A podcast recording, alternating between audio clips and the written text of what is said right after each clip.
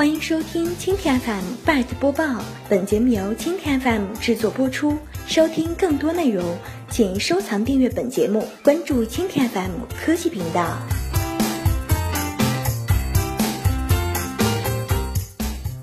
百度拆分百度外卖和九幺桌面，外卖上周融资二点五亿美元。七月二十八号。百度今天早间发布了二零一五年第二季度财报。百度 CEO 李彦宏今天在百度电话会议中透露，百度外卖和百度九幺桌面将拆分独立发展。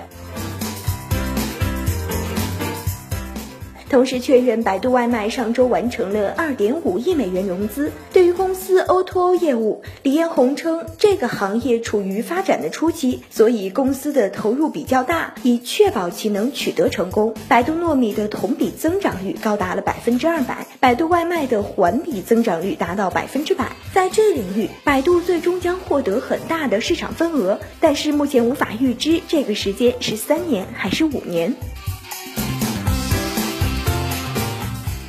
百度外卖去年五月二十号上线，成立之初采取开放平台运营的模式，线上介入合作外卖 O2O 公司，线下采用合作外卖 O2O 公司的物流，自己仅提供平台。二零一四年下半年后，百度外卖开始逐渐转为自营，线上的餐厅也由自己谈折扣。此外，百度外卖还开发了外卖调度系统，线下整合多方面的物流人员，建立了物流团队百度骑士，并依托百度搜索、百度地。图以及百度糯米获得流量支持，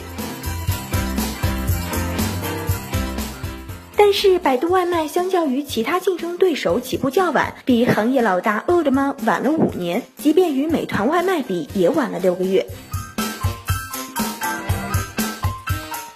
据此前业内人士引述，百度外卖其实醉翁之意不在酒，最终想法还是借助外卖发展物流，因为同城物流需要大体量的业务进行支持，而外卖是整个市场里体量最大的业务。百度外卖由于有自己独立的物流团队，加上从七月上旬开始上线的药品板块，都在说明百度外卖未来要向同城物流方面进军，并将其发展成为自己的核心竞争力。